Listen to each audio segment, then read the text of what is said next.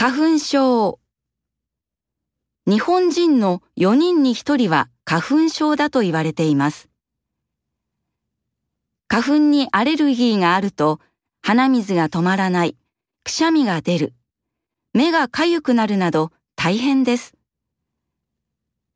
桜がきれいな春も花粉がたくさん飛ぶことを考えたら花粉症の人には嫌な季節でしょ